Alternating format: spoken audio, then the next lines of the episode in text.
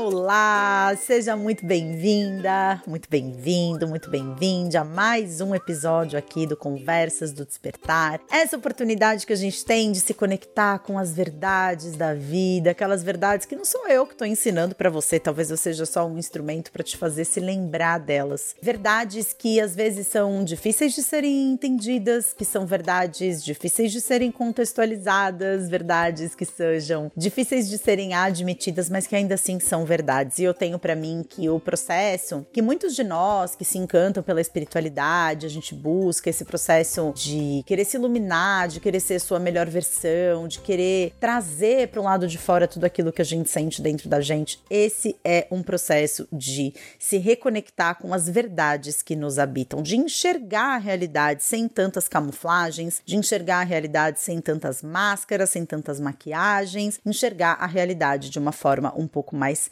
crua, um pouco mais nua. e segundo os hindus, né, eles diziam, quando eles falam sobre o conceito filosófico de Maya, que é esse verniz que cobre a realidade, que faz com que a gente perceba aquilo que existe de uma determinada forma, nem sempre amparada pela realidade em si. Eles dizem que existem 7 mil véus de Maya, imagina só, né? Então são 7 mil camadas que a gente precisa levantar diante dos nossos olhos para conseguir se reconectar com o que é. Nesse episódio, eu senti de trazer para você assim um balanço muito verdadeiro do meu próprio processo nesse momento da minha vida, no meu processo de me ver com as minhas próprias verdades, de mergulhar para dentro dos meus processos, de admitir aquilo que muitas vezes o meu ego adora procurar uma maquiagem, muitas vezes fica muito mais confortável de camuflar, de trazer de uma forma diferente. Principalmente eu que trabalho com isso, trabalho com autoconhecimento, trabalho cara, trazendo mensagens tão importantes sobre o nosso próprio processo, o quanto eu tenho me percebido vivendo aquilo que efetivamente eu trago para vocês. Mas antes da gente começar, eu vou fazer aquele convite para a gente tirar aqui alguns momentos para se conectar com o momento presente, com aqui agora. E se você não souber como fazer isso, como é que eu faço para me conectar com aqui agora? O seu corpo é sempre a melhor forma, porque a sua mente, as nossas mentes, elas podem ir para o passado, elas podem ir para o futuro, mas o nosso corpo está sempre no momento presente, então o nosso corpo ele serve de âncora para isso. Então talvez você possa dar uma respiração profunda e só sentir o seu corpo nesse momento, de dentro para fora ou da pele para dentro. Se dando conta num primeiro momento apenas se dando conta da sua postura, da forma como você lida com as suas emoções, da forma como você lida com os seus pensamentos, forma como você lida com os seus desconfortos.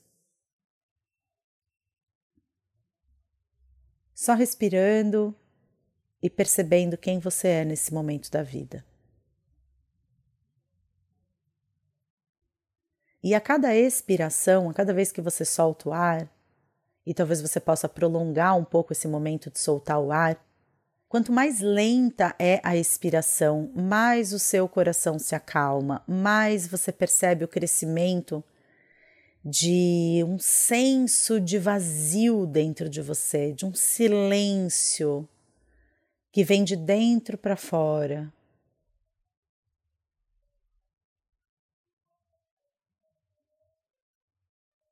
E que esse silêncio é um silêncio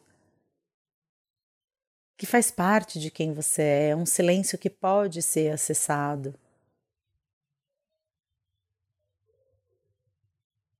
Perceba a si mesma nesse silêncio.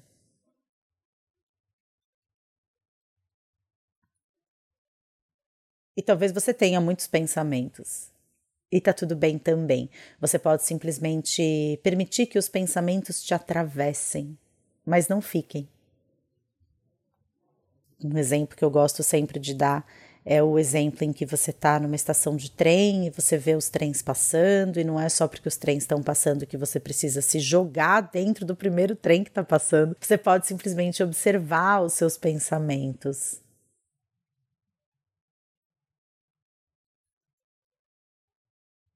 Perceber o tipo de sensação que os seus pensamentos trazem para o seu corpo.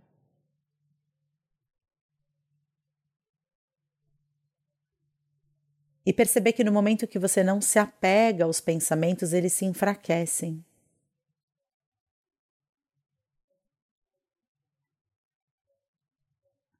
E esse silêncio, ele aumenta habita esse silêncio.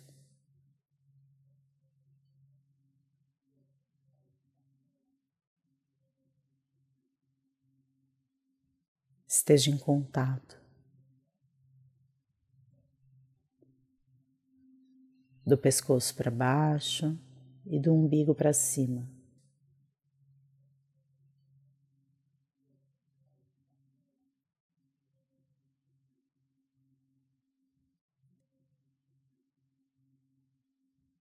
Sem passado ou futuro ou nenhum lugar para chegar. Só quem você é nesse momento.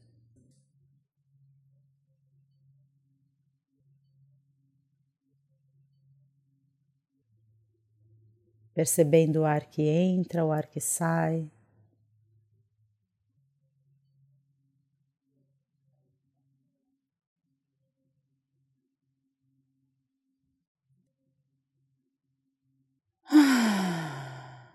nessa respiração profunda que pode ser dada. E você pode retomar o contato com o seu corpo, com o aqui agora.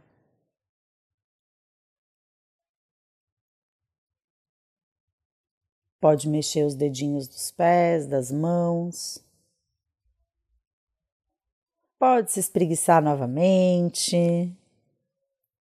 E voltando aqui para esse momento de partilha. Eu pensei muito se ia trazer esse caso à tona aqui nesse episódio, mas como eu comecei aqui a minha introdução dizendo, eu acho muito importante cada vez mais a gente ser capaz de ocupar esses espaços de verdade dentro da gente. Eu acho que toda a minha jornada, toda a minha vida, todo o meu trabalho pessoal vem sendo esse de tirar a roupa mesmo, sabe? Mas é um tirar de roupa que não é um tirar a roupa para os outros, né? É um tirar a roupa para mim, é um tirar a roupa de me perceber, de me enxergar como eu verdadeiramente sou, de perceber quais fatos da minha vida somaram decisivamente para que eu fosse a pessoa que eu sou. Eu tô fazendo esse preâmbulo aqui porque esse assunto talvez seja, né, um assunto de gatilho comentar o caso desse anestesista. Eu não vou entrar aqui em detalhes, até para que esse podcast ele não sofra nenhum tipo de sanção dentro das plataformas, mas a gente está falando do anestesista, né, que foi preso em flagrante abusando de uma paciente que passava por um processo de cirurgia cesariana para o nascimento do seu filho. E o Google tem todas as respostas aí, se vocês quiserem continuar mergulhando nesse assunto. É, eu acho importante trazer esse caso, porque eu acho que esse caso ele é muito significativo sobre um processo que vem acontecendo há muitos anos e que é um processo de violação das mulheres, né? É um processo de invasão dos corpos femininos. Isso é muito mais do que falar de abuso sexual ou de estupro ou de qualquer coisa dessas, né? É o nosso corpo, nós que somos mulheres, se você é mulher, por mais que eu tenha uma fala muito inclusiva quando eu falo sobre gênero, sobre orientação sexual, assim, eu quero falar especificamente das mulheres que nasceram biologicamente determinadas, as mulheres que possuem na sua genética o X e o X Eu não pretendo com a minha fala excluir nenhum tipo de identidade de gênero, mas a minha ideia é falar sobre a força dos condicionamentos que os corpos femininos recebem no momento do nascimento. Claro que as manas trans aí que chegam com esse processo de transição, que são mulheres, sim, mulheres que fizeram o processo de transição, né? Então são mulheres, sim, mas eu acredito que as primeiras, principalmente as primeiras experiências infantis, ali do zero aos sete anos, as primeiras experiências infantis de alguém que está num corpo biologicamente feminino, né, determinado, são experiências que quem não nasce num corpo biologicamente feminino determinado pode conseguir mensurar, porque são condicionamentos que a gente recebe desde o início da nossa vida, né? São condicionamentos na forma com que a gente aprende a se relacionar com a própria nudez, uma realidade em que eu, eu sei porque eu sou mulher e tenho dois filhos meninos e quando eu tenho amigas que vêm me visitar e que têm filhas mulheres, eu percebo que o cuidado que elas têm com essas meninas, por exemplo, na hora de tomar banho, né? Eu percebo já nessas meninas com menos de sete anos essa timidez, essa vergonha da própria nudez, essa coisa de que, ah, os meninos, principalmente o Gael, né? Ele gosta muito, assim, de estar com os amigos o tempo todo, então ele quer jantar com os amigos, ele quer almoçar com os amigos, ele quer dormir com os amigos, ele quer tomar banho com os amigos. Então, quando vem as meninas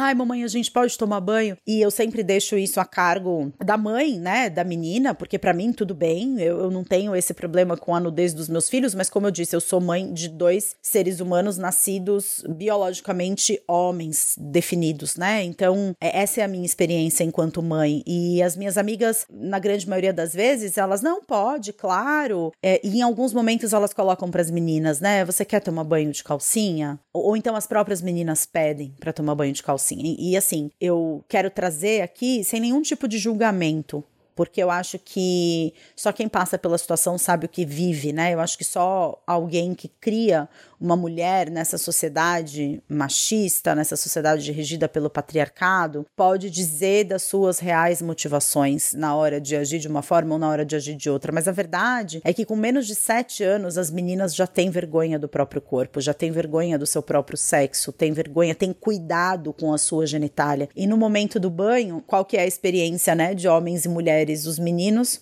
meus filhos, eles têm ali no seu órgão genital, né, no pintinho ali, algo para fora, algo que eles veem, eles puxam a pelinha, eles limpam esse órgão. E as meninas, elas mal conseguem enxergar o próprio órgão, né? Então, eu acho que isso já diz muito de como o nosso psiquismo em relação à sexualidade, em relação a como a gente entende os nossos corpos, a como a gente explora os nossos corpos, isso vai sendo desenvolvido ao longo da vida. Eu tenho olhado muito para esse meu próprio processo, porque o meu método de trabalho, que é o, o método de trabalho que acontece através do Liberte, acontece através das minhas mentorias, sejam as mentorias em grupo, as mentorias individuais, com as minhas pacientes de psicoterapia e também com os meus workshops, né? Inclusive fica o convite aí para você que eventualmente eu sei que esse podcast sai numa sexta-feira, em alguns momentos ele sai na quinta, em alguns momentos ele sai na sexta, e a gente tá com inscrições abertas para um workshop chamado Pronto Pronta para o Amor, que é um workshop exclusivo para mulheres, um workshop no qual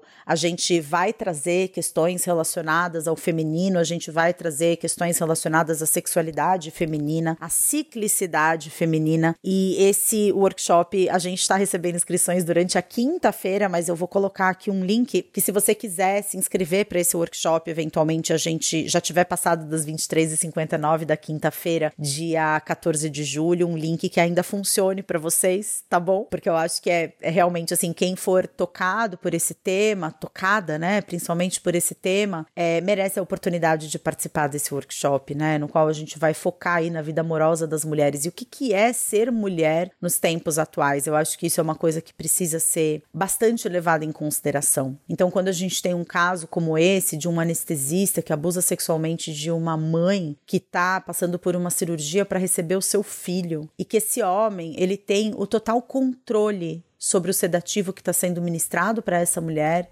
Inclusive, foi justamente isso que começou a suscitar a dúvida e suscitar a desconfiança das enfermeiras e técnicas de enfermagem que atuavam nessas cirurgias cesarianas, porque ele usava uma dose em que as pacientes elas não conseguiam segurar os próprios filhos depois que eles nasciam, justamente porque ele tinha o interesse pessoal em dopar essas mulheres. Existem relatos até mesmo de mulheres cujos filhos não sobreviveram à cirurgia, não sobreviveram ao nascimento, seja porque aconteceu alguma complicação, seja porque realmente era uma gestação de alto risco. Essas mulheres perderam os seus filhos, seus filhos faleceram no momento do nascimento e essas mulheres não tiveram oportunidade de carregar os seus filhos no, no colo porque estavam dopadas. Eu acho que esse caso, ele é um gatilho muito poderoso, é um gatilho muito forte, mas ele é um caso que traz muito esse papel ao qual as mulheres vêm sendo submetidas ao longo do tempo, né? Ao longo das nossas vidas, ao longo da nossa, das nossas experiências aqui enquanto fêmeas biologicamente determinadas nessa sociedade. E eu acredito que isso vem acontecendo há muito tempo, né? Eu acho que desde aí é, da Idade Média, desde os senhores feudais, eu acho que na verdade existiam interesses, como sempre existem, né? Interesses econômicos em que os corpos femininos fossem objetificados e coisificados, né, para o uso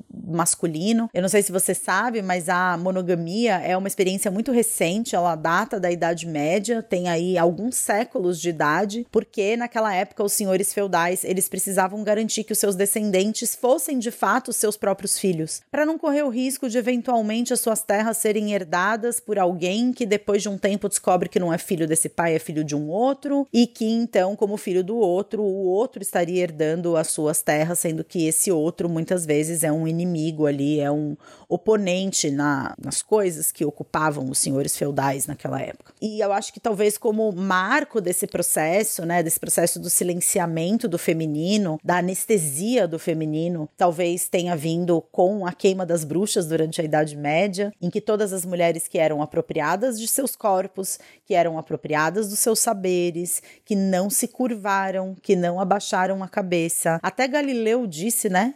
Retirou a sua afirmação de que a Terra girava em torno do Sol, voltou atrás e disse: não, não, não, não, não, tá certo, é o, o mundo inteiro, o universo inteiro que gira em torno da Terra para não ser queimado. E essas mulheres não abaixaram as cabeças. Então eu acho muito engraçado quando eu vejo algumas pessoas dizendo assim: nós somos as netas das bruxas que vocês queimaram. Mentira! Nós somos as netas das mulheres que sobreviveram porque abaixaram a cabeça, porque disseram que não era verdade, porque voltaram atrás nas suas palavras, porque tiveram medo de serem queimadas, né? Mulheres que muitas vezes ou estavam profundamente inconscientes para esses saberes todos ancestrais, femininos, ou mulheres que realmente fizeram como Galileu e voltaram atrás na sua sabedoria e se colocaram aí como esse feminino manso, esse feminino pacificado, esse feminino que, ai, precisa fechar a perna para tirar foto, esse feminino que é, não pode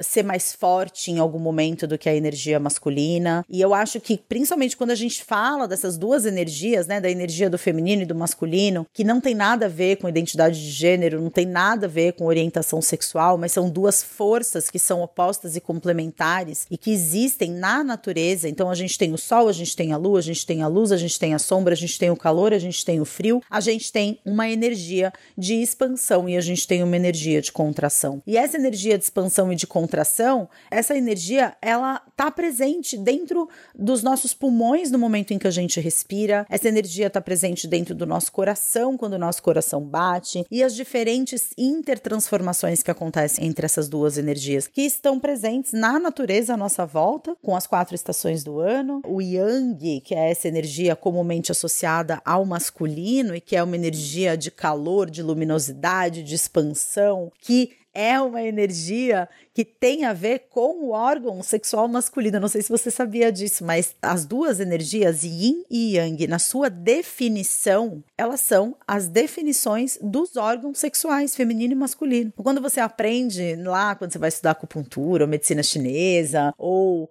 Feng Shui, né? Como a gente fala, o Feng Shui, né? Como se fala em chinês. Então, você vê o Yang, o Yang ele é para fora, o Yang ele é luminoso, o Yang ele é seco, o yang ele é rígido e quando você fala do yin, que o yin é para dentro, o yin é escuro, o yin é úmido, o yin é flexível. Do que, que você está falando? Você está falando de um pênis e de uma vagina. Né? Então, você tem essas duas polaridades existentes em absolutamente tudo que existe. E nós que nascemos fêmeas biologicamente determinadas, temos essa dança entre as polaridades, da mesma forma que acontece do lado de fora, nas quatro estações do ano: primavera, o verão, o outono, o inverno. É, nós temos essas quatro estações acontecendo dentro do nosso corpo ao longo do nosso ciclo menstrual. E se uma mulher, eventualmente, por algum motivo, ela deixou de ovular ou ela perdeu o útero, os canais energéticos, eles continuam existindo dentro da gente. Uma das minhas formações é medicina chinesa. Estudei no Brasil e na China, né? Isso é uma coisa que eles falam, você tira o órgão, mas o canal energético, o meridiano de energia que ele continua passando por ali. Então, nós temos a nossa primavera, que é o momento pré-ovulatório. A gente tem o verão, que é o momento da ovulação.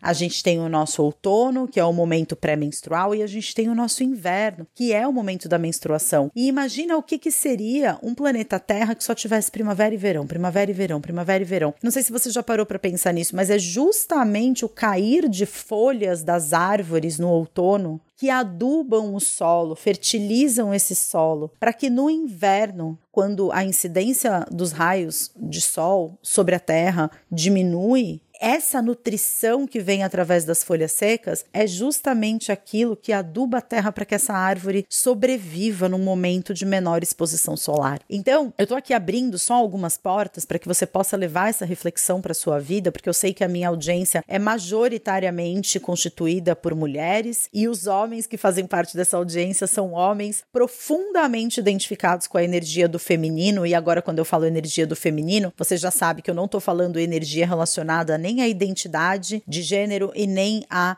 é, orientação sexual. Eu estou falando de uma energia que tem a ver com o movimento para dentro, com a introspecção, com a nutrição, com a flexibilidade, que é a antítese do patriarcado. A nossa natureza cíclica é a antítese do patriarcado. E aí, coisas que eu venho refletindo bastante e que eu venho trazendo para a galera que me acompanha. Uma mulher pode ter um filho por ano. Um filho por ano. Ela pode até engravidar duas vezes no mesmo ano, mas ela tem um filho por ano. Por que motivo nós somos as responsáveis pela garantia da contracepção? Por que mulheres estão tão acostumadas a começarem a tomar anticoncepcional, seja por via oral, seja colocar ali um DIL, seja tomar uma injeção, seja colocar um anel vaginal ali, ou até mesmo um diafragma né? Que aí, no caso, enfim, é uma forma diferente de fazer a contracepção, mas nós nos responsabilizamos pela contracepção porque nós somos aquelas que ficamos, na grande maioria das vezes, responsável pela criação dos filhos quando eles chegam. A gente tem um recorde praticamente mundial de crianças que não constam o nome do pai na certidão de nascimento. Esse feminino, que é um feminino que, em última análise, nesse exemplo do médico anestesista, está sedado, abusado, num lugar em que poderia confiar, em que deveria poder confiar, em que ela estava sendo cuidada. Isso é o que acontece com cada uma de nós todos os dias.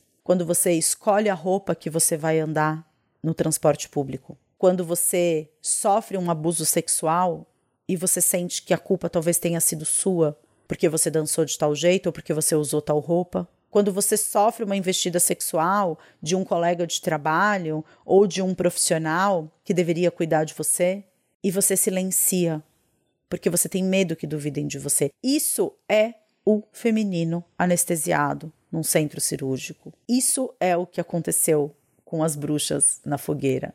Isso é a mulher feudal usando um cinto de castidade. Esse processo, ele está presente em centenas de situações durante a nossa vida, em centenas de situações durante 24 horas do nosso dia. A minha intenção aqui com esse podcast é compartilhar sim a minha indignação diante de tudo isso, porque eu acho que a espiritualidade, o autoconhecimento não podem acontecer dentro de uma bolha. É preciso furar essa bolha e enxergar os problemas que estão presentes na vida cotidiana e que passam sim por atos políticos. Não a política que vai eleger um presidente, por mais que esse assunto seja um assunto que em algum momento a gente também vai ter que conversar aqui nesse podcast, porque certamente fará parte das minhas reflexões. Esse podcast é um podcast sempre muito autoral, é um, um podcast em que eu trago as minhas percepções, é um podcast em que eu penso em voz alta aqui com vocês. Então, eventualmente, a gente pode até falar, mas atos políticos não têm necessariamente a ver com políticos, tem a ver como a gente estabelece as regras da nossa vida, a forma como a gente se coloca nas situações. E eu acho que já é chegada a hora de nós mulheres pararmos de olhar uma para as outras enquanto oponentes. Chegou a hora de nós mulheres pararmos de comentar sobre o corpo das outras mulheres, sobre a roupa das outras mulheres, sobre se as outras mulheres fizeram certo ou errado de fazer um aborto, sobre se as outras mulheres estão fazendo certo ou errado se resolvem ter um parto normal, natural ou uma cesariana, se as mulheres resolvem amamentar o filho no peito até os 12 anos de idade, se for o caso, ou se essas mulheres resolvem dar uma fórmula. Chegou a hora da gente parar de se acusar, de se comparar e de querer se sentir superiores umas às outras. Porque é só na hora que a gente der as mãos, da mesma forma que as enfermeiras do centro cirúrgico foram as responsáveis, elas perceberam. Não foram os médicos que estavam fazendo a cirurgia, foram as enfermeiras que perceberam que tinha algo acontecendo e que muito provavelmente perceberam que tinha algo acontecendo porque a energia de um abuso é uma energia que paira no ar, com a qual as mulheres estão profundamente familiarizadas. Porque se eu fosse rodar uma enquete com as ouvintes desse podcast, eu tenho certeza que eu chegaria a uma impressionante marca de que 60% delas já sofreu algum tipo de abuso sexual, incluindo esta que vos fala. Então esse podcast, ele é mais do que simplesmente um desabafo, porque realmente essa é uma situação que está muito engasgada na minha garganta. É uma situação que eu acho que está engasgada na garganta de todas as mulheres, porque você ser roubada, você, você como mulher, você já é roubada todos os dias de tantas formas, e você ser roubada do seu parto, que talvez seja o momento mais especial da vida de uma mulher que decide ser mãe, e o aniversário de um filho vai ser para sempre lembrado como o aniversário do meu estupro. Nenhuma mulher. E eu digo mais: a nossa sociedade só vai deixar de ser o que é só vai deixar de ser uma sociedade nociva, uma sociedade tóxica, uma sociedade que lucra com o adoecimento das pessoas quando a energia feminina ressuscitar. E eu acho que esse podcast aqui é mais um, um brado da minha alma de que isso faz parte da minha missão de vida e assumir essa verdade, assumir que eu fui durante muito tempo um feminino silenciado, assumir que eu sim sofri abusos sexuais que eu nunca tive coragem de contar para as pessoas que estavam perto de mim na época, e assumir que essa luta, que é uma luta independentemente de partidarismo político, independentemente de idade, é uma luta que nos une. E é só quando a gente conseguir efetivamente dar as nossas mãos que a gente vai começar a fazer esse planeta Terra girar de verdade. Nós somos as responsáveis por fazer esse processo de transição. Somos nós que criamos as crianças. Somos nós que educamos os nossos filhos, na grande maioria das vezes, tanto homens quanto mulheres. Somos nós que determinamos o futuro da humanidade. E eu acho que é por isso que talvez o patriarcado tenha tanto medo da gente, porque eles não sabem fluir na ciclicidade. Eles estão na linearidade. Se o planeta Terra fosse um planeta com cromossomos XY, não seria um planeta que giraria em torno de si mesmo planeta Terra, Gaia, nós somos Gaia. Nós temos a natureza cíclica. Nós vivemos esses ciclos nos nossos dias, de uma forma ou de outra. E eu espero que esse podcast tenha feito sentido para você. Para mim, ele fez demais. E eu acho que eu quero só te convidar realmente para viver esse processo junto comigo daqui em diante. Ele tá vibrando demais na minha alma. Existe um motivo para isso tenho certeza. Então, eu te agradeço demais a presença no dia de hoje, te convido novamente a conhecer o workshop Pronto para o Amor. A gente vai falar sim de vida amorosa, mas não na perspectiva poliana, não na perspectiva contos de fadas, mas numa perspectiva da mulher selvagem, na perspectiva da mulher que corre com lobos, na perspectiva da mulher que é boa companhia para si mesma e que está dentro de um relacionamento porque quer estar e não porque é só mais uma das compulsoriedades às quais nós somos submetidos